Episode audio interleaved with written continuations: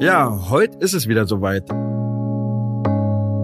Ich heiße euch herzlich willkommen hier im Aufwachraum.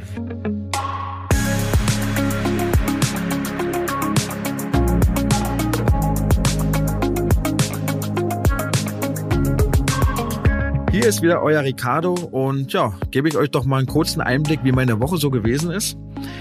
Ich hatte das Glück, und auch wirklich Glück, äh, wieder eine neue Klinik kennenlernen zu dürfen, wo ich vorher noch nie eingesetzt war. Hat mir riesengroße Spaß gemacht, super nettes Team, kein Covid, immer noch nicht, finde ich sehr gut und ich hoffe auch, dass es in Zukunft so bleiben wird, auch wenn die Prognosen da wahrscheinlich für den Herbst eher anders aussehen. Was ist sonst noch passiert? Ich habe mich riesig gefreut über euer Feedback, was dieses MyLab-Video angeht. Ne, wie ihr wisst, ich war ja bei MyT und hatte dieses Video mit ihr produziert, äh, wo es um Pflegemangel geht oder um Personalmangel. Super Feedback, ist auch super gelaufen, war bei YouTube auch lange auf Platz eins und zwei der Trends. Ja, und sehr interessant fand ich eben, dass mich eben Leute auf mein Armani-T-Shirt ansprechen, nach dem Motto, ja, wie kann man sich denn als Pflegekraft ein Armani-T-Shirt leisten? Scheint sich ja doch nicht so schlecht zu gehen. Oder Ricardo, hast jetzt den großen Werbedeal gemacht und so. Das zeigt ja im Umkehrschluss, dass wir als Gesellschaft, und ähm, da würde ich mich vielleicht manchmal gar nicht so ausnehmen, Menschen in gewisse Gesellschaftsgruppen einteilen und diese Gruppen dann ja, Dinge zu oder absprechen. Nach dem Motto so, ein Pfleger darf kein Armani-T-Shirt haben. Ein Pfleger darf kein Mercedes fahren. Ne? Und äh, genauso kann man es beobachten, wenn man jetzt zum Beispiel die Stars und Sternchen sieht, wenn die mal einkaufen gehen und eine Jogginghose anhaben, ja, dann sind die auch nächsten Tag gleich in der Zeitung, weil sie ja wohl völlig verwahrlost rumlaufen wie die Penner, ja, weil man da eben erwartet, dass sie ein Armani-T-Shirt anziehen. Und ich habe es natürlich sehr witzig empfunden, dass Menschen sich ja, eben nicht von sozial wichtigen Themen angesprochen fühlen, sondern durch ein T-Shirt. Soll mir recht sein. Also wenn man damit mehr Menschen erreicht, werde ich in Zukunft natürlich auch öfter ein Armani-T-Shirt anziehen. Aber ja, das ist mir halt, ja, aufgefallen, dass äh, mein T-Shirt da groß Thema war. Ja, ansonsten äh, gab es nichts Spannendes in dieser Woche. Ja, und wir kommen jetzt zum eigentlichen Gast. In meiner heutigen Podcast-Folge möchte ich über ein Thema sprechen, was mir persönlich, ja, wie alle meine Themen immer sehr wichtig ist, was auch gerade in der Pandemie wieder groß zum Tragen kam. Und es geht um Lobbyismus. Ja, also ich finde es halt einfach falsch, dass wir von Menschen regiert werden, die eben, naja, durch äußere Einflüsse ihre Politik machen. Sprich, nicht Politik für uns Bürger, sondern Politik für große Unternehmen. Und zu diesem Thema habe ich heute einen Gast, der sich damit bestens auskennt. Er hat nicht nur ein Buch darüber geschrieben, sondern war selbst über 25 Jahre Mitglied der SPD, ist dort auch in den Bundestag gewählt worden, ist jetzt einer Partei beigetreten, die ich eher immer so als Spaßpartei empfand. Jetzt wird bestimmt der eine oder andere schon auf den Namen gekommen sein. Ich möchte ganz herzlich den Marco Bülow bei mir begrüßen. Herzlich willkommen. Ja, grüß dich, Ricardo. Freue mich. Das Gespräch. Ja, na, ich freue mich, dass du dabei bist, weil gerade Lobbyismus ist ja so ein Thema, was mich schon seit Wochen beziehungsweise Monaten beschäftigt. Und wie man so in den Medien mitverfolgen kann, auch anhand deines neuen Buches, bist du ja so quasi momentan der Fachmann dafür. Ja, leider. Ich bin eigentlich ja ähm, sehr umtriebig gewesen. Ich bin eigentlich Sozialpolitiker und Umweltpolitiker und äh, bin aber zum absoluten Lobbyfachmensch geworden. Also eigentlich kann man sagen zum Lobbypolitiker, weil alles andere dadurch blockiert wird oder in falsche Bahn gelenkt wird. Und deswegen beschäftige ich mich fast nur noch damit. Also bevor wir auf Lobbyismus zu sprechen kommen, hätte ich gerne mal von dir gewusst, du warst ja mal über 25 Jahre in der SPD. Mhm. Was hat dich denn eigentlich dazu bewogen, dort rauszugehen? Das wäre jetzt eine längere Geschichte, die wahrscheinlich diese Sendung sprengt. Und das ging auch nicht von heute auf morgen. Ich habe da gebraucht. Mhm. Aber man könnte es ein bisschen verkürzt sagen, dass das S in der SPD, was eigentlich für Soziales steht, immer kleiner geworden ist. Und weil die SPD nicht mehr ihre eigene Klientel, also ihre ureigenste Klientel, für die sie mal angetreten ist, wirklich vertreten hat. Und dass sie im Prinzip, hat auch wieder was mit Lobby zu tun, ja eigentlich immer die Lobby der Menschen war, die eigentlich sonst keine starke Lobby haben, die sonst alleine gelassen werden, die eben genau die SPD brauchte, mhm. damit sie gehört werden. Und ähm, das hat die SPD nicht mehr besonders vertreten. Im Gegenteil, sie hat dieses Spiel des Profits, ähm, der Aushöhlung, aber auch der Demokratie durch Lobbyismus mitgemacht. Ich habe mich lange gewehrt in der SPD. Ich habe immer gehofft, es wird irgendwann besser. Und bei jeder Niederlage dachte ich, jetzt kommt eine Veränderung. Und dann kam wieder immer das Gleiche. Es wurde immer von der Erneuerung gesprochen. Und irgendwann war mir klar, das passiert nicht mehr. Und meine ganze Energie, meine ganze Glaubwürdigkeit geht irgendwie dahin für am Ende nichts, für immer wieder eine große Koalition, die Sachen verspricht, aber was ganz anderes dann äh, praktiziert. Und deswegen war es für mich irgendwann nicht mehr möglich, weil ich gesehen habe, dass ähm, sich da auch leider nichts tut. Aber ich glaube, das haben ja auch die Menschen gesehen, weil die Umfragewerte für die SPD ja nicht so prickelnd sind, oder? Ja, das ist eben das Problem, dass sie nicht daraus lernt. Das, mhm. Es geht ja seit vielen Jahren bergab, auch die Mitgliedschaft. Wir haben sozusagen uns oder die SPD hat sich fast halbiert in den Mitgliederzahlen. Das muss man sich mal vorstellen. Ähm, und es kommt auch nichts nach. Gerade Jüngere kommen nicht mehr in die SPD. Und ähm, das zeigt ja, dass man eigentlich die Menschen nicht mehr vertritt. Und eine Volkspartei ist, ist die SPD schon lange nicht mehr. Und das war aber immer mein Anspruch. Es musste nicht alles toll sein. Ich bin auch dafür, dass man über Sachen streitet und ich muss auch nicht mal bei der Mehrheit sein, was dann in der SPD umgesetzt wird, aber man hat sozusagen auch die Vielfalt verloren, man ist eingleisig geworden und man ist ein Anhängsel der CDU geworden. Äh, nur im Wahlkampf wird immer noch mal was anderes versprochen. Aber eigentlich wollen die, die jetzt auch Minister sind, wieder Minister werden. Ähm, und damit würden sie alles machen, was die CDU vorgibt. Deswegen finde ich es ja auch noch viel faszinierender, dass du jetzt in die Partei gewechselt hast. Äh, eigentlich eine Partei, die ich mal mit Satire so in Verbindung gebracht habe und ehrlich gesagt, äh, bevor ich dich da so ein bisschen mhm. verfolgt habe, auch gar nicht so für, ich sag jetzt mal, ja, fähig gehalten habe. Also ich dachte, ja, wir machen immer so Satire, so lustige Sprüche. Ähm, manchmal kann man Politik auch nicht ernst nehmen, das stimmt schon. Aber ähm, ist es denn für dich jetzt eine Partei, die wirklich ähm, Erfolg haben kann und die auch wirklich in der Lage ist, Dinge zu verändern, wenn sie denn mal gewählt wird? Ich könnte jetzt äh, satirisch sagen, so verzweifelt ist die Lage, mhm. dass ich ähm, als eher äh, sehr, äh, denke ich, ernstzunehmender Politiker die Spaßparteien in der Regierung verlassen habe und zu einer Satirepartei gegangen bin. Aber natürlich muss man sagen, dass es mittlerweile, also für mich, die Politik sehr absurd geworden ist, die im Bundestag eine Rolle spielt und die aber als Mitte oder als seriös äh, ausgegeben wird, wo aber Beschlüsse gefällt werden, die unglaublich sind. Und ich sehe in der Satirepartei eben eine Menge mehr als vielleicht viele andere noch, weil sie eben immer oder in vielen Themen sehr ernsten Hintergrund hat. Äh, aber natürlich ist sie mal gegründet worden, eigentlich nur um so ein bisschen den Parteien den Spiegel vorzuhalten, auch ein bisschen Spaß zu haben und so ein bisschen ähm, nervig zu sein.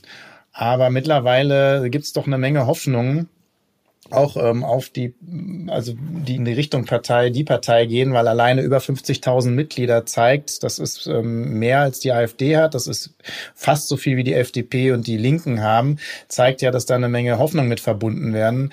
Und es gibt ja häufig einen ernsten Kern, der dahinter steckt. Und gerade beim Thema Lobbyismus bin ich mir ziemlich sicher, treffe ich mich mit allen Mitgliedern und mit all denen, die auch die Partei unterstützen.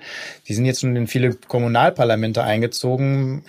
Und ich denke, das wird so weitergehen. Also von daher, es ist nur eine Möglichkeit, es ist nur ein Instrument, Satire ähm, beispielsweise nur ein, ein Instrument, die Strukturen ein bisschen aufzubrechen. Aber ich habe den Glauben in die Parteien, die jetzt im Bundestag sind, verloren. Sie alle, es wird zwar ein Farbenspiel geben, aber sie alle sozusagen äh, wollen dieses politische System, was wir gerade haben, mit äh, mit der Schlagseite des Lobbyismus werden sie nur weiterführen, nur dass sie dann vielleicht ein bisschen mit anderen Lobbygruppen zusammenarbeiten, aber das, äh, ich möchte das ganze System verändern.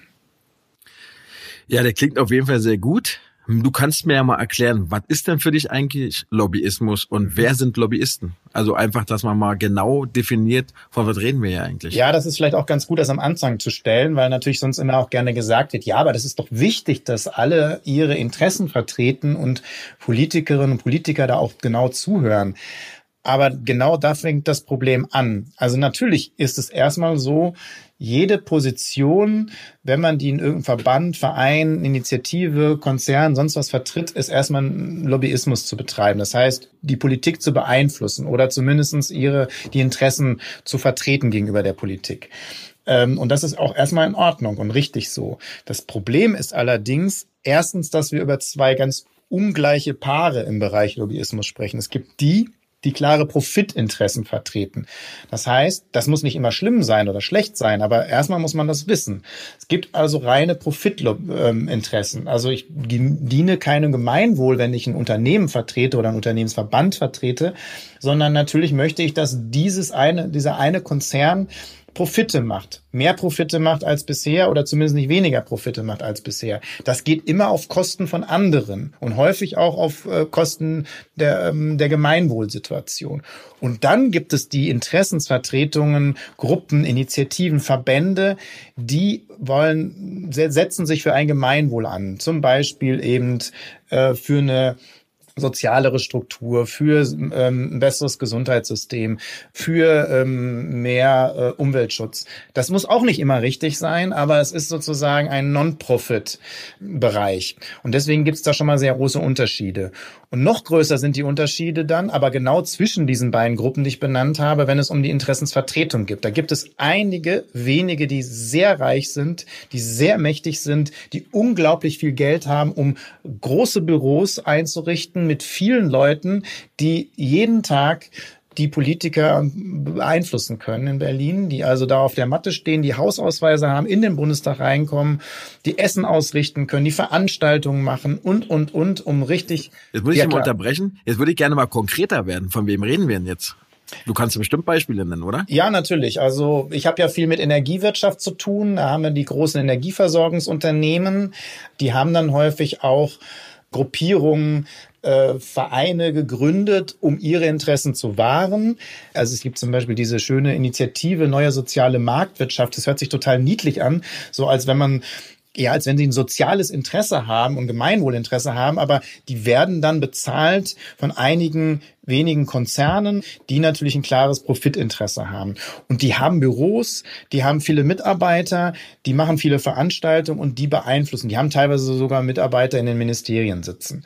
Und auf der anderen Seite gibt's dann die Menschen vor Ort, im Prinzip sind das ja auch mal erstmal Lobbyisten, aber sie haben gar keine Möglichkeit. Die sprechen vielleicht mal mit ihrem Abgeordneten vor Ort, aber die kommen nicht nach Berlin, die haben keine Büros. Und auch die Initiativen und Vereine und Verbände haben das nicht. Da gibt's ein so großes Ungleichgewicht zwischen diesen beiden Gruppen. Und wir verstärken das als Politik, weil wir vor allen Dingen mit der einen Seite reden, mit denen, die einflussreich sind, weil wir die zulassen, weil wir 20, 30 Stunden uns mit denen treffen pro Woche und dann gar keine Zeit mehr haben für alle anderen. Also die schaffen es dann vielleicht nochmal zum Mitarbeiter durchzudringen. Und das ist ein riesen, riesen Problem. Aber jetzt hast du immer noch nicht gesagt, wen wir konkret meinen. Also kannst du einen Konzern mal nennen, der zum Beispiel in diese großen, reichen, mächtigen Gruppen gehört?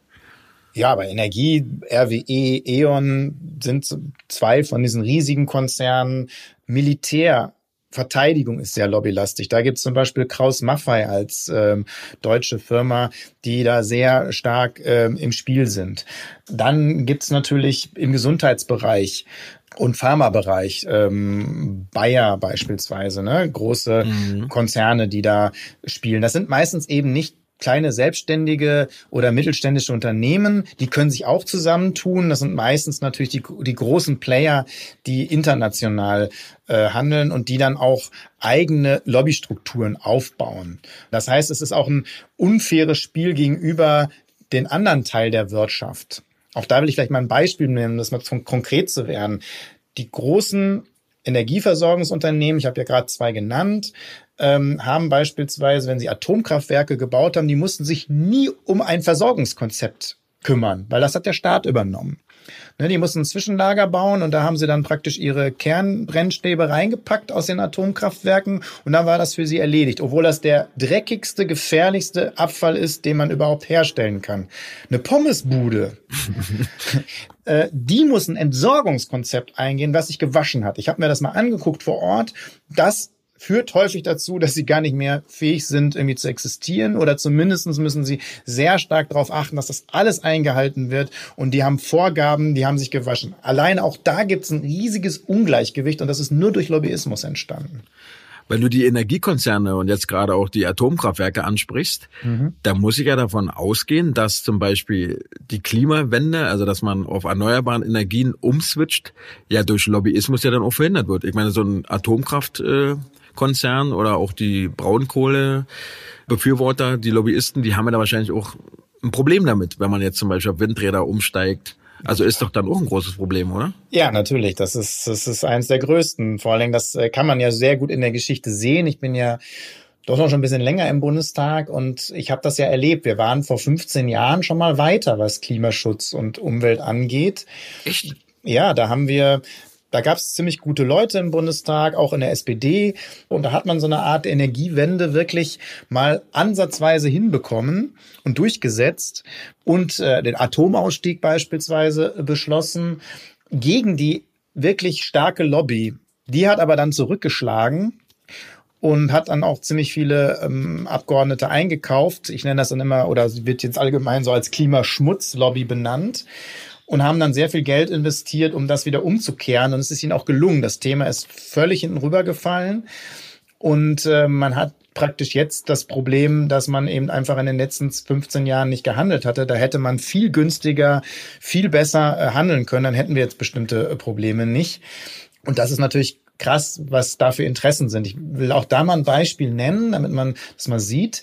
Also wir haben viele Arbeitsplätze gerade in Deutschland im Bereich Wind und erneuerbare Energie und Solar aufgebaut. Und da sind viele Arbeitsplätze entstanden.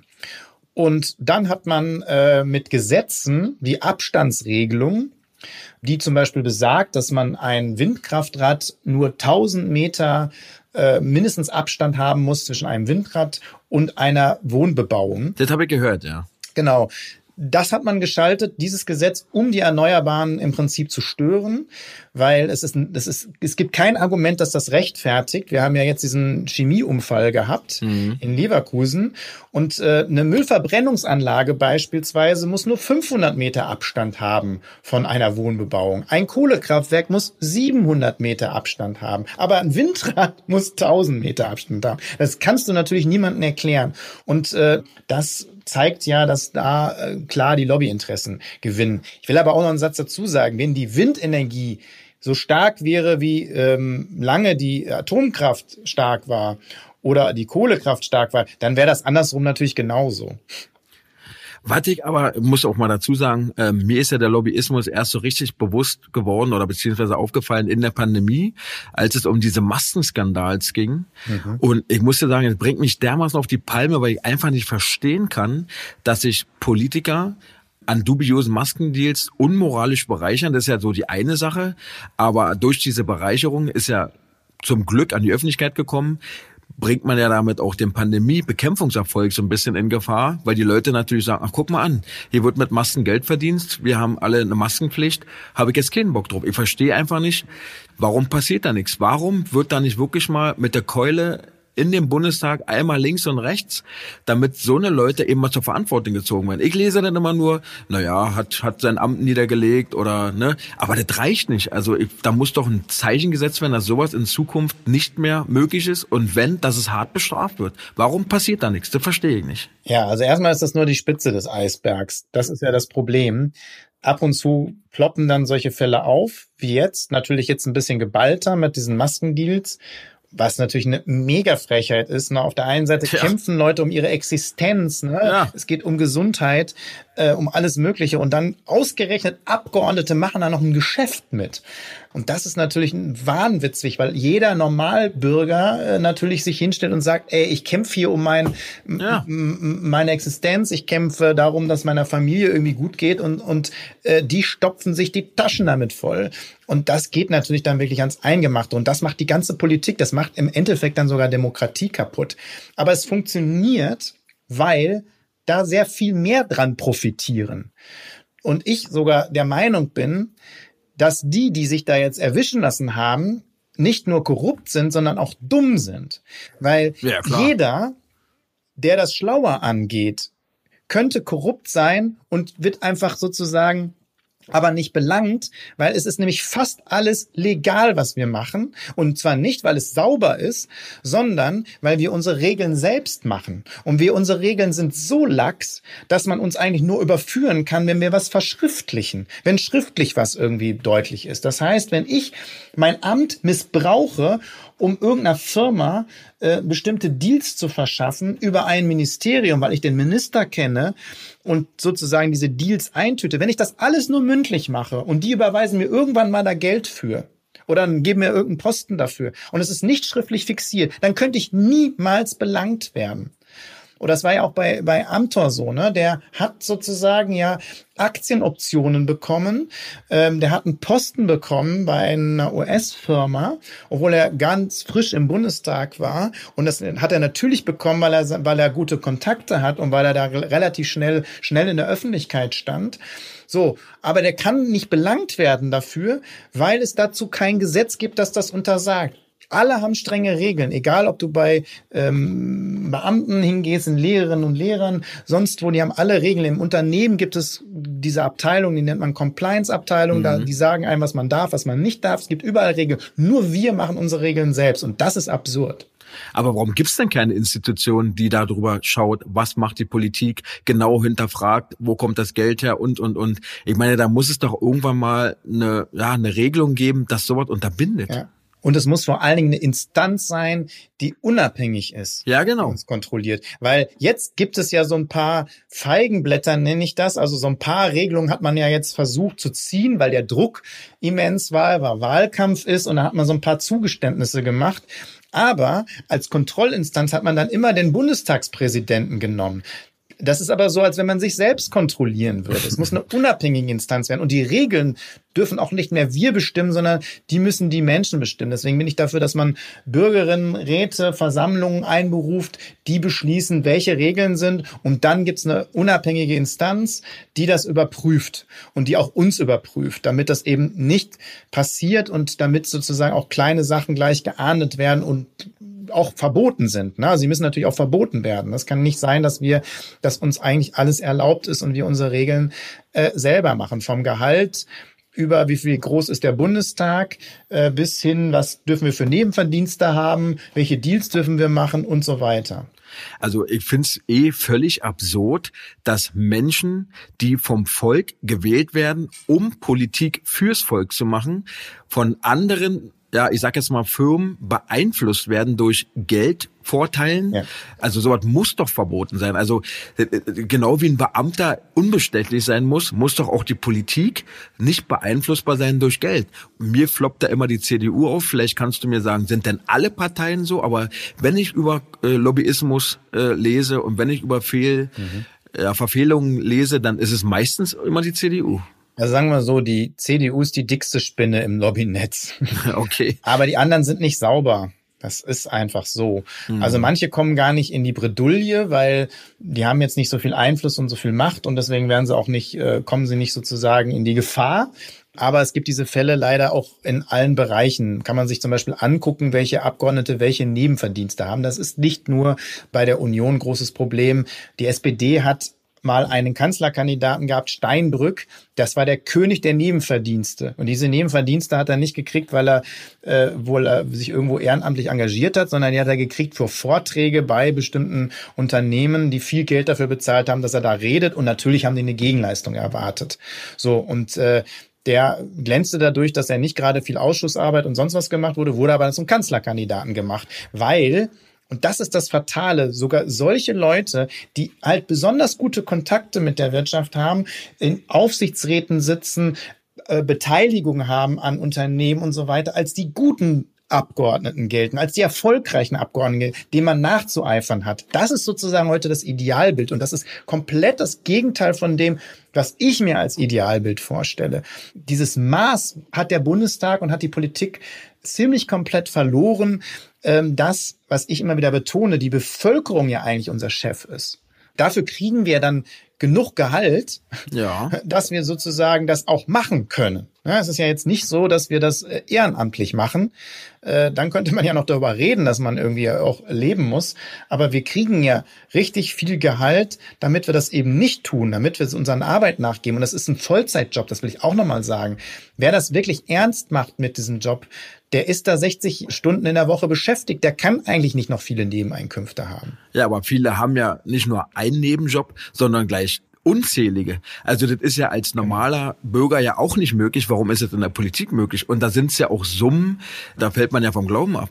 Ja, natürlich. Und vor allen Dingen, man kann sich ja vorstellen, wenn man dann zum Beispiel im Landwirtschaftsausschuss sitzt, vielleicht da sogar äh, nicht nur mitbestimmt und die Hand hebt, sondern natürlich auch an Gesetzen arbeitet und sonst was, gleichzeitig aber an mehreren Unternehmen beteiligt ist, die äh, im Landwirtschaftsbereich tätig sind und noch in Aufsichtsräten von solchen äh, Konzernen sitzt, ja, dann ist es doch klar, welche Gesetze man verabschiedet oder welche Gesetze man verhindert oder welche Sachen man von diesen Unternehmen mit reinbringt. Die machen das ja nicht aus reiner Freundschaftlichkeit und Nö. wir müssen uns auch nichts vormachen. Die Abgeordneten, die wechseln auch in die Wirtschaft oder schon vorher irgendwie in der Wirtschaft mit drin sind, das sind die nicht, weil sie einen ökonomischen Sachverstand haben, sondern das ist natürlich, weil sie die Kontakte haben. Also wäre es ja im Endeffekt auch so, wenn jetzt sich ein Abgeordneter erwischen lässt, ja, durch Lobbyismus fällt auf, fliegt aus der Politik raus, hat er doch gleich einen gesicherten Posten in der Wirtschaft, oder nicht? Genau, wenn es schief läuft, dann kann man immer noch als Lobbyist tätig sein. So, auf allen möglichen verschiedenen Ebenen. Ich habe sowieso das Gefühl, dass gerade auch Jüngere, die reinkommen, möglichst schnell eine gewisse Öffentlichkeit und Karriere machen wollen im Bundestag, in der Politik, um dann möglichst schnell an einen Lobbyjob zu kommen weil der natürlich meistens besser noch dotiert ist und dass es gar nicht mehr darum geht, wirklich Politik zu machen und sich dafür einzusetzen. Vorher war das so, man ist Staatssekretär geworden, um dann vielleicht irgendwann Minister zu sein. Und wenn man Minister war oder Kanzler war oder Kanzlerin war, dann geht man irgendwie entweder in Ruhestand oder man hält noch irgendwelche Vorträge. Vielleicht ist man noch ehrenamtlich irgendwo tätig, aber man vertritt doch dann nicht irgendeinen Konzern danach. Ne, das, das, das, ist, das ist absolut unehrenhaft. Und da wird wird was Unehrenhaftes zu einer Normalität. Und damit ist natürlich auch klar, dass immer mehr reinstreben in diesem Bereich, den es eigentlich um was anderes geht, nicht um Gesellschaft zu verändern, nicht um Gemeinwohl zu fördern. Und das Schlimme ist, es gibt ja noch Vernünftige im Bundestag, die wirklich versuchen, ihre Arbeit zu machen. Aber die haben dann gar keine, die gibt es in allen Fraktionen, aber die haben gar keine Chance mehr, weil die Argumente am Ende nicht zählen, sondern du setzt kein Gesetz durch, weil du die besseren Argumente hast, sondern nur, wenn du die stärkere Lobby hast. Wen würdest du jetzt da aufzählen, die wirklich noch ihren Job ehrlich machen? Ach, ich kann äh, zum Beispiel, ich nehme mal jetzt ein bisschen quer durch den Garten. Also ich nehme mal Josef Göppel, der hat zwar jetzt aufgehört von der CSU, mit dem habe ich lange im Umweltausschuss zusammengearbeitet. Der hat auch mal gegen seine Fraktion gestimmt. Der ist ein ehrlicher Kerl, den ging's um was. Das ist, ein, ist Förster und hat in diesem Bereich ähm, Wald und Umwelt sehr viel versucht zu bewegen und das ist eine ehrliche Haut. Ähm, René Röspel, mein Ex-Kollege sozusagen aus, oder immer noch Kollege, aber aus der SPD-Fraktion aus Hagen, der ist schon länger im Bundestag, da weiß ich, der ist im Bildungs- und Wissenschaftsbereich und der hat immer versucht, da sein Ding zu machen. Ne? Der wird da nie irgendwo irgendwas annehmen. Gerd Schick von den Grünen, mittlerweile auch nicht mehr im Bundestag, weil er eine Bürgerbewegung aufgebaut hat zur Finanzaufsicht. Das sind aber dann alles am Ende Leute, die dann keine wirkliche Karriere gemacht haben. Also sie haben natürlich als Bundestagsabgeordneter hast du ja schon eine gewisse Karriere gemacht, aber dann nicht weitergekommen sind, weil, ja, weil sie eben im Endeffekt zu ehrlich sind und die dann damit zu kämpfen haben, dass sie ihre Position nicht durchsetzen können, weil sie eben von bestimmten Lobbys verhindert werden. Heißt für mich im Umkehrschluss aber alle bekannten Politiker, die man so kennt, ja, wo jeder den Namen sofort auf dem Schirm hat, dass das wiederum ja dann wahrscheinlich Lobbyisten sind. Ja, zumindestens kann man sagen, dass die sich nicht den äh, starken Lobbys entgegengestellt haben. Ansonsten hätten sie diese Position eigentlich nicht bekommen. Hast du schon mal ein unmoralisches Angebot bekommen? Ja, Ansätze von, von sowas auf jeden Fall. Ich war sogar, glaube ich, ziemlich interessant für die Lobby. Ich bin mit Anfang 30 im Bundestag gekommen. Ich war einer der jüngsten Abgeordneten, vor allen Dingen somit der jüngste Abgeordnete, der einen Wahlkreis gewonnen hat, was ja gar nicht so üblich ist. Und dann habe ich noch den Energie- und Umweltbereich gemacht. Da war ich natürlich dann ziemlich, äh, ziemlich äh, interessant für die Lobby. Und ich habe aber relativ schnell, also am Anfang habe ich mich natürlich auch mit allen getroffen und geguckt. Ich habe aber relativ schnell dann auch bestimmte ähm, Grenzen gezogen. Aber klar, das geht natürlich ganz einfach los, ne? von Essenseinladungen Gesprächen, dann vielleicht zu einer Sportveranstaltung eingeladen nach dem Motto, wir haben doch da eine Loge, du bist doch der Fan, bist doch BVB-Fan oder sonst was. Und da geht's halt los. Und wenn du das ganz klein anfängst, bist du aber auch schon in so einem Netz drin, wo du eigentlich gar nicht mehr rauskommst. Ach so, so, so fickeln die Ende um den Finger, ja? Das geht so Stück für Stück. Das geht Stück für Stück. Ich nenne das halt Wohlfühllobbyismus. Da muss auch gar nicht Geld fließen oder sonst was. Es geht erstmal darum, eine gute Stimmung zu erzeugen, dass man mit dem sich gerne unterhält. Manchmal tun dir die sogar einen Gefallen und sagen, hier, ich habe mhm. da einen äh, Gesetzesentwurf. Die kriegen ja häufig die Gesetzesentwürfe schneller von den Ministerien als Abgeordnete die kriegen. Das heißt, manchmal wirst du auch von denen bestückt. Aber natürlich kommt dann auch irgendwann die Gegenforderung, die sie haben wollen. Ne? Also ich habe mir schon oft die Frage gestellt, wie das so wäre. Ich wäre jetzt mal so ein berühmter Politiker und dann kriegt man so ein Angebot, wo man Millionen verdienen kann. Also ich kann mir schon vorstellen, dass man da doch schon mal überlegt. Also wir sind ja alle Menschen und äh, klar, Geld ist immer äh, auch eine wichtige Sache. Jetzt würde ich eher sagen, nein, natürlich aus moralischen Gründen nicht, aber wenn man da wirklich mal so ein Angebot auf den Tisch geknallt kriegt, wo man dann auf einmal Millionär ist, weil man, keine Ahnung, sich äh, an Maskendeals beteiligt. Ja, das ist. Und da hast du nie so die Versuchung gehabt und du hast immer gesagt, nee, kommt Leute, schmiert euch euer Geld sonst wohin, ich bin dafür nicht zu haben. Naja, das ist, das passiert ja eigentlich eher schleichend. Und mhm. das heißt, man kann natürlich dann schon irgendwann reflektieren, äh, nee, hier setze ich jetzt eine Grenze. Na, es ist jetzt nicht, dass sofort dieses Riesenangebot kommt oder so. Aber nehmen wir mal den Fall Amtor. Ich meine, der war ja frisch im Bundestag und kriegt dann gleich Aktienoptionen. Natürlich heißt Optionen nicht, dass er die auch nutzt. Aber natürlich, warum soll man Optionen haben, wenn man sie nicht äh, zumindest nutzen möchte oder dass es eine Option ist, sie zu nutzen? Kriegt auch einen Posten in diesem Unternehmen und so weiter. Und ich meine, natürlich kriegt der, der ist, der ist frisch von der Uni gekommen als Jurist. Der kriegt das ja nicht, weil sie sagen, oh, das ist jetzt so eine wirtschaftliche Leuchte und der wird unser Unternehmen nach vorne bringen, jetzt äh, weil er irgendwie so einen, so einen hohen Sachverstand hat, sondern hat er natürlich nur bekommen, weil er sehr schnell in den Medien war, weil er sehr schnell bekannt war mit den Ministerinnen und Ministern, weil er in einer Partei ist, die viele Minister stellt und, und auch im Prinzip das Sagen hat. Und dann hat er das gleich genutzt. Und natürlich war das cool, ne, zu Partys eingeladen zu werden und als junger Abgeordneter so wichtig zu sein. Und das Gefühl hatte ich auch. Aber ich kann dir sagen, wenn man dann auf den sozialen Medien mal so einen Beitrag teilt, wo zum Beispiel wieder die CDU angeprangert wird und da schreibt man kein eigenes Wort, sondern man teilt nur einen Beitrag von irgendeinem ja, Nachrichtenblatt. Und es gibt immer noch Menschen, die ja einem dann noch Hetze unterstellen, wenn man die Dinge anspricht. Das verstehe ich zum Beispiel überhaupt nicht. Aber das kenne ich natürlich auch gut, dass man da sehr schnell in so ein Fahrwasser kommt. Das habe ich auch im, im Bundestag lange erlebt. Man ist dann schnell der Nestbeschmutzer, man ist dann derjenige, der irgendwie äh, alles kaputt macht. Ähm, dabei habe ich mich immer gesehen, also ich wollte den Bundestag sauberer machen und nicht mit Dreck beschmeißen, sondern den Bundestag sauberer machen, weil ich genau weiß, dass unser Ansehen ja immer weiter zurückgeht in der Bevölkerung und dass ich es auch nicht richtig finde, dass dann alle dafür bestraft werden, äh, weil sozusagen die Bevölkerung irgendwann sich komplett zurückzieht. Und diejenigen, die dieses dreckige Geschäft aber machen oder sich zumindestens dann nicht gegen wehren, am Ende äh, ungeschoren bleiben und auch noch das Sagen haben. Und bei den Medien habe ich auch teilweise die Erfahrung gemacht, äh, dass man entweder nicht ernst genommen wird und das immer so als lächerlich hingestellt wird, bis zum nächsten Skandal, dann sind sie auf einmal alle da, ach ja, stimmt ja, aber dann wieder ist es irgendwie ganz schnell wieder kein Thema und äh, reden wieder über Personen und über Einzelheiten, die aber eigentlich so eine Nebendiskussion sind.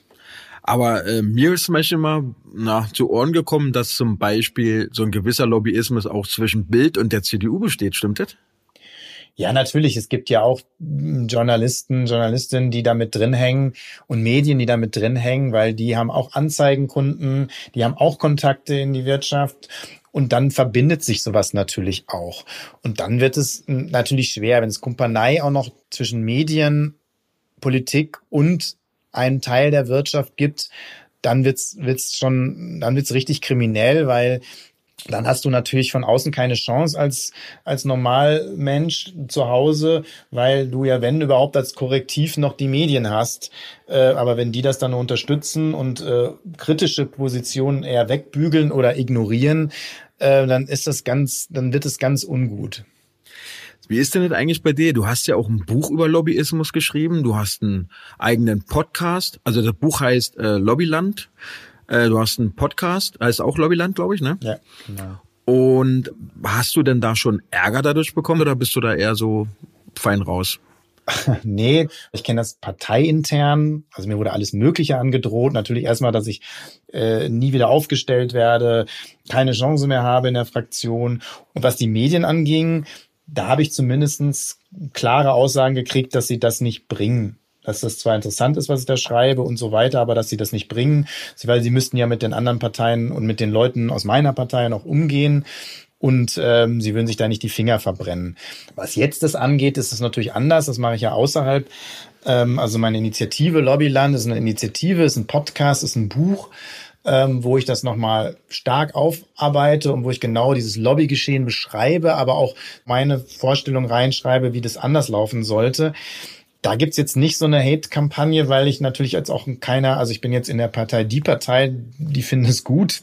Ne? Also da gibt's natürlich jetzt nicht die ähm, dann mit Schmutz werfen. Wenn, dann sind es noch so ein paar aus der alten Partei, ähm, die gerne dann mal was sagen, aber das wird ist dann meistens persönlich und es ist hat nichts mit meinen Thesen zu tun. Weil du meintest, du hast so eine Initiative, wie man es besser machen könnte. Ja, wie kann man es denn besser machen? Wie würdest du sagen, dass man in Zukunft diesen Lobbyismus unterbindet, kontrolliert und ja auch bestraft, wenn er dann stattfindet? Ja, man muss ein paar andere Spielregeln schaffen.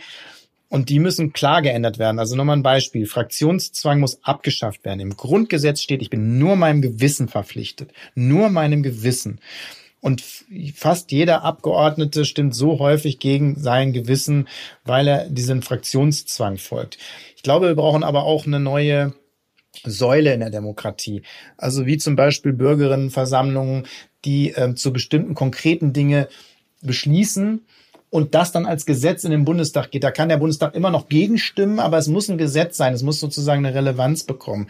Ich kann mir auch sonstige Mitbestimmungsbereiche vorstellen, dass Petitionen wichtiger werden und ab einer bestimmten Bestimmung auch sozusagen Gesetzesvorlage werden oder Volksentscheide daraus folgen. Man muss da auf jeden Fall mehr ähm, Möglichkeiten der Teilhabe haben. Das finde ich ganz wichtig. Und dann das andere, über das wir schon geredet haben, es muss klare Regeln geben. Die Regeln dürfen wir nicht bestimmen, die dürfen wir nicht kontrollieren, die müssen andere vorgeben, die müssen andere bestimmen, aber dazu gehört natürlich eine völlige Transparenz der Abgeordneten, keine Nebentätigkeiten oder die Nebentätigkeiten werden von den Diäten, von den, von den, ähm, also was man verdient, abgezogen. Es muss klare Regeln geben, wenn man sich mit Lobbyisten trifft. Dann wären wir einen Schritt weiter ähm, und dann haben wir sozusagen wieder Möglichkeiten, ähm, ja, zu einer wirklichen Demokratie zu werden. Und Demokratie muss sich sowieso immer erneuern. Wenn jetzt zum ähm, Politiker, sagen wir mal, eine Nebentätigkeit hat und der verdient jetzt da 100.000 äh, Euro, wie ist denn das? Also ich als ähm, ja, Privatperson darf nebenbei 450 Euro verdienen, ist meine Grenze, alles was darüber hinausgeht, muss versteuert werden. Wie ist es denn bei den Politikern? Jetzt verdiene ich im Monat 100.000 Euro dazu und das jeden Monat. Wird das dann auch versteuert? Gibt es da eine Obergrenze oder wie funktioniert das da bei euch? Versteuert wird das schon. Aber du kannst im Prinzip ohne Ende dazu verdienen. Und du musst es dann nur dem Bundestagspräsidenten anmelden und transparent wird es nicht gemacht, sondern nur die Stufen, in denen du was dazu verdienst. Die Stufen, also nicht mal die genaue Summe. Nicht mal die genaue Summe. Ja, bloß wie kann denn das sein? Aber wie du schon sagst, also sorry, aber da wirklich, da platzt mir wirklich der Hintern weg. Ja. Äh, also ich bin ja niemand, der jemand nicht gönnt. Ich gönne auch Herrn Spahn seine vier Millionen Villa, er kann von mir so fünf Villen haben, aber ich erwarte, dass wenn ein Politiker der für mich Politik machen soll, Geld dazu verdient. A, wo, wo, wo verdient das dazu? Also steht es irgendwo in Konflikt mit seiner genau. Arbeit? Und dann muss auch klar definiert werden, er verdient auf den Cent genau so und so viel Geld. Ich, es kann ja nicht sein, dass es in Stufen ist. Also da möchte ich bitte auch in Stufen, denn von 450 bis 1000 Euro im Monat kann ich dazu verdienen. Genau. Ja, aber äh, das, ne? Genau, naja. das musst du dann irgendeinen also nur anzeigen und das war's. Ja. Ne? Also nur ja. der Bundestagspräsident nee, weiß es dann genauer. Das ist natürlich lächerlich. Ja. Und es kommt ja auch noch dazu, dass es nicht nur im Konflikt mit dem eigenen Job stehen kann, sondern nochmal, das ist ein Vollzeitjob. Und ich kann eigentlich gar nicht groß was noch dazu machen. Ähm, hat auch, jetzt mal eine Laienfrage von mir, Lobbyismus etwas damit zu tun, dass zum Beispiel Google, Amazon und diese ganzen großen Unternehmen hier in Deutschland keine Steuern zahlen? Ja, natürlich hat das was damit zu tun. Die sind so groß und mächtig, dass man sich da nicht dran traut. Und die ganz großen Unternehmen, die werden eher gepimpert, die kriegen Subventionen, die kriegen Steuervorteile, die kriegen Standortvorteile und so weiter und sie bezahlen die wenigsten Steuern. Und das ist sozusagen eine Umkehrung von einem Wohlfahrtssystem oder von einem Gemeinwohlsystem, wie ich mir das vorstelle. Für mich dürf, müssten die kleinsten die dürfen weniger Regeln haben. Da sozusagen muss man vielleicht mal fördern und muss, muss die unterstützen. Aber bei uns ist das genau das Gegenteil. Die Kleinen müssen alle Auflagen erfüllen. Die werden auch sofort fallen gelassen. Die gehen halt dann pleite in diesem System. Dann gehen sie halt pleite. Es interessiert keinen. Und die Großen, wenn dann trotzdem alles schief geht, trotz des Pimperns, trotz der Steuervorteile, trotz der Subvention, wenn dann trotzdem was schief geht, dann rettet sie der Staat und das Geld von der, von der Gemeinschaft. Haben wir bei den Banken erlebt, ja. haben wir bei vielen anderen erlebt, auch jetzt, da wird einer Fluggesellschaft dann einfach zig Milliarden äh, in den Hintern geschoben ja. und dann sagt man, ah, das sind die deutschen Arbeitsplätze. Wenn man aber genau hinguckt, sind es gar keine deutschen Arbeitsplätze und Steuern zahlen diese Unternehmen dann auch noch häufig in anderen Ländern und viel zu wenig. Und sie suchen sozusagen ihr Heil komplett nur in dem Profit und Profit ist eben nicht der Gesellschaft was wiederzugeben. Dann wären wir auch und gut deutsch das, verarscht. Genau, und das verkehrt die Verhältnisse. Deswegen weil die ganze Gesellschaft so zu geworden ist. Es wird alles dem Profit unterworfen und nicht dem Gemeinwohl. Und das ist das, was Angela Merkel dann auch mit marktkonformer Demokratie sagt. Das ist ja ihr Modell. Und da kotze ich schon, wenn ich das höre. Das heißt, ähm, die Demokratie wird dem Markt unterworfen und angepasst an den Markt. Aber es muss doch anders sein. Die Demokratie ist unsere Grundlage und alles andere muss sich unterordnen. Ein Wirtschaftssystem, ein Bildungssystem, Verkehrssystem muss sich dem Gemeinwohl unterordnen und der Demokratie und nicht andersrum. Alles andere ist demokratiefeindlich, weil es dann einigen wenigen nutzt. Also unterschreibe ich sofort. Die Frage ist nur, wie macht man's? Also würdest du mir jetzt sagen, wir sollen alle mit der Heugabel losrennen, wäre ich sogar sofort dabei, aber wird ja wahrscheinlich nicht viel bringen. Wie kann man das Ganze umkehren, dass diese, also ich sag mal, Geld hat ja auch immer was mit Macht zu tun. Man, wie kann man das aufbrechen? Also man hat es ja auch wieder in der Pandemie gesehen, ja, die ganzen kleinen Unternehmen. Man hat ja von äh, Hilfspaketen, die mit einer Bazooka rausgeballert werden, gesprochen. Ja, das ist ja ein Bild im Kopf da, oh Mann, da wird es ja einen Geldregen geben. Ja, diesen Geldregen gab es eben nur für große Unternehmen. Und wenn ich dann noch höre, zum Beispiel Daimler kriegt Hilfspakete vom Staat und schüttet ihren Aktionären noch einen Haufen Kohle aus, genau. ja, da kann man doch im Strahl nur noch kotzen. Ja. Und die Frage ist, wie bricht man dieses ganze System auf? Wie schafft man es, dass man eben solche, ich sage jetzt mal, machthabenden Menschen eben äh, entgegenwirkt? Also es beginnt damit, dass man Öffentlichkeit dafür schafft, dass man es benennt, dass das die Stimmen lauter werden ja, aber am Ende braucht man da eine kleine Rebellion. Man muss viel, braucht viel Öffentlichkeit, man muss viel Überzeugungsarbeit leisten. Und äh, aber ich glaube, dass die meisten Menschen, wenn man das denen erklärt, genauso ticken und dem Recht geben würden. Dann muss sie aus ihrer Bequemlichkeit auch rausholen, äh, dann doch die gleiche Partei wieder zu wählen, die sie immer gewählt haben und die dann doch wieder nur alles schön redet. Ähm, ich glaube, wir brauchen auch Parteien neuen Typs, auch andere. Natürlich sage ich, die Partei kann dann einen Beitrag leisten, aber wir brauchen auch andere, die das tun, die wirklich diese Strukturen aufbrechen wollen. Machen die Linken, wollen es das nicht auch? Also die Linken kommen mir zumindest immer so vor, als wenn sie das auch wollen. Ja, in Teilen würde ich das auch sagen, aber die Linken haben das große Problem, dass sie immer mit den Konzepten oder häufig mit den Konzepten der 70er, 80er kommen das hm. können viele Leute nicht mehr hören. Ich nenne mal ein Beispiel. Ja, ich bin auch dafür, eine Vermögensteuer einzuführen und eine Erbschaftssteuer anders zu gestalten. Aber das schreckt die ganzen Leute immer sofort ab, auch für, auch die, die weniger haben. Dabei könnte man ja zum Beispiel mal gucken, wo geben wir denn das Geld völlig unnütz aus? Wir geben 40 bis 60 Milliarden aus an Subventionen, die, die gesundheitsschädlich und klimaschädlich sind dieses Geld in den Klimaschutz und in die Pflege zu stecken, statt einige zu pimpern, die eh schon genug haben, äh, das würde schon riesig viel helfen. Und ich glaube, dafür gewinnt man eher Mehrheiten, als immer mit irgendwelchen Steuererhöhungen und so zu kommen. Und die Linken haben das Problem, dass sie sich zum Teil selbst streiten und nach außen ja. kein gutes Bild abgeben. Ja, Aber es wäre trotzdem natürlich am ehesten die Partei, die versucht, ein bisschen anderes System zu haben. Was ihnen aber auch nicht gelingt, ist eben diese Sachen zusammenzubringen, das Ökologische mit dem Sozialen zusammenzubringen ich komme aus dem Pott, ne, aus dem Ruhrgebiet. Ne? Ich kenne hier Strukturwandel. Mhm. Mein Opa hat noch unter Tage gearbeitet und war Stahlarbeiter. Meine Eltern kommen aus der Pflege.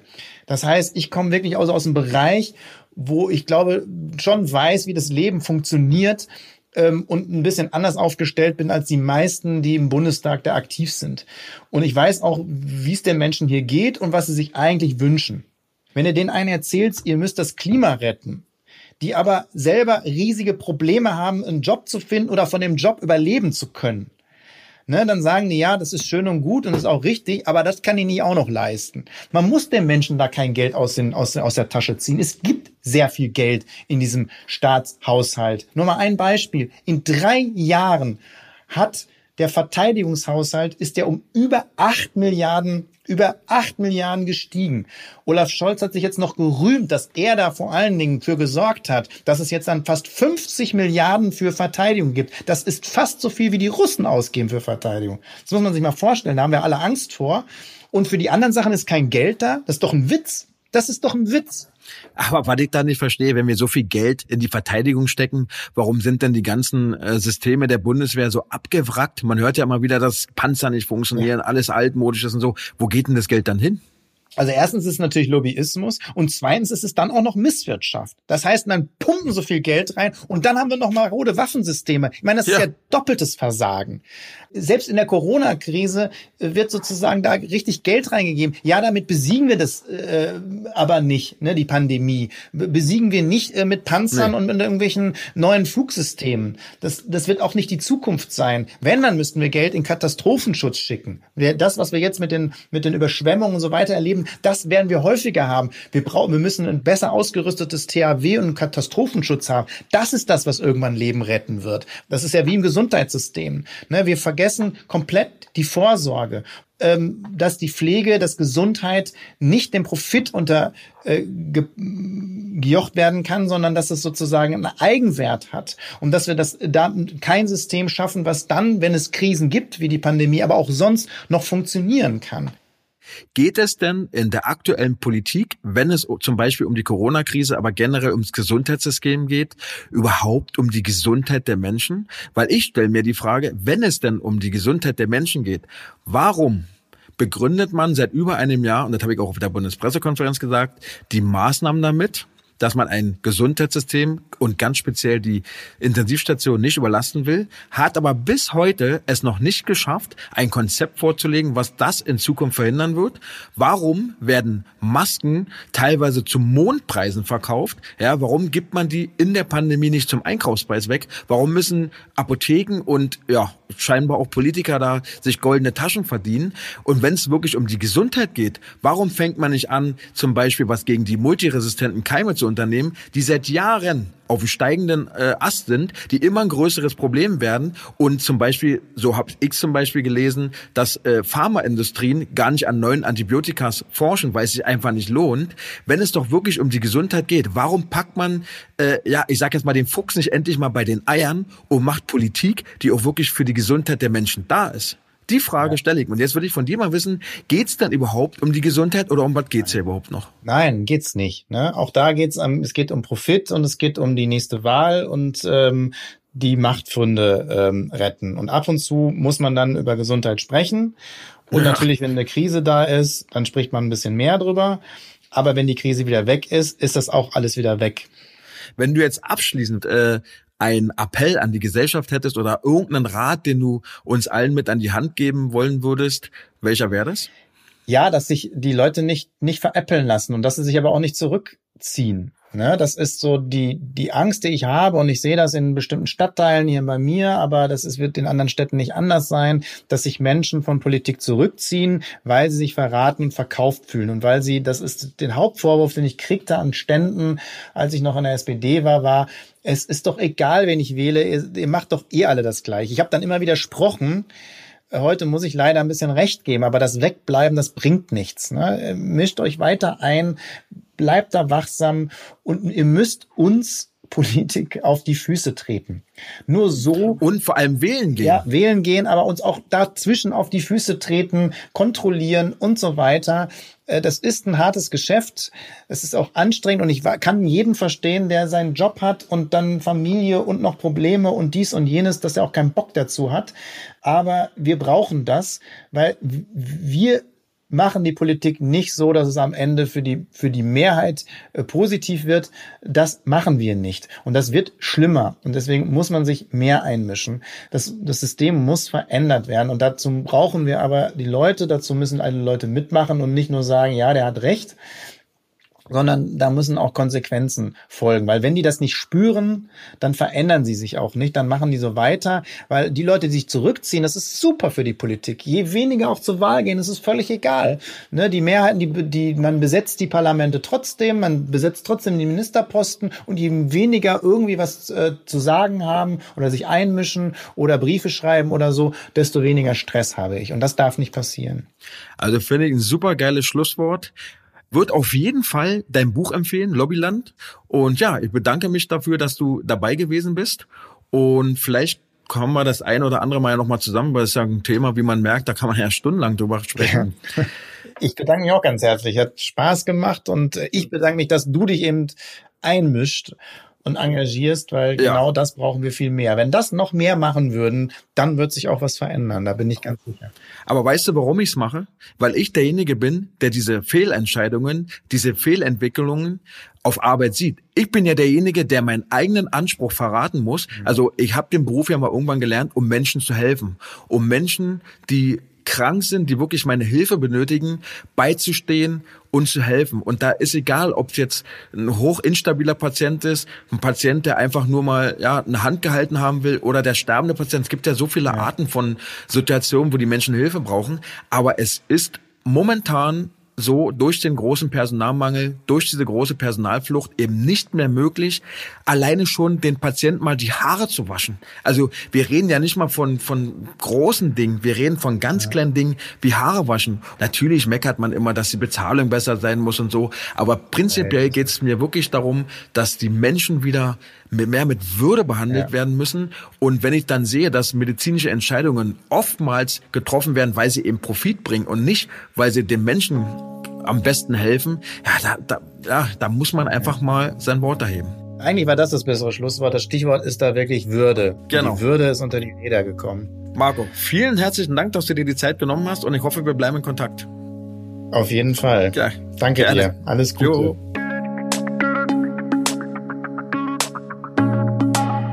Ja, meine Lieben, ich hoffe, ihr fandet die Folge diesmal auch wieder sehr interessant und so emotional wie ich. Ich möchte mich wieder einmal recht herzlich bedanken, dass ihr so lange durchgehalten habt und euch bitten, wenn euch etwas gefallen hat und euch womöglich die ganze Folge gefallen hat, dann teilt es mir wieder mit, aber teilt es auch euren Freunden mit. Unterstützt mich in meiner Arbeit und teilt den Podcast, abonniert ihn, kommentiert ihn, was auch immer. Und wenn euch natürlich etwas nicht gefallen hat, dann auch immer gerne konstruktive Kritik an mich. Ansonsten würde ich mich freuen, wenn ihr auch nächste Woche Freitag wieder dabei seid zu einem anderen spannenden Thema. Bis dahin, ich wünsche euch ein angenehmes Wochenende, einen guten Start in die nächste Woche. Wir hören uns. Euer Ricardo.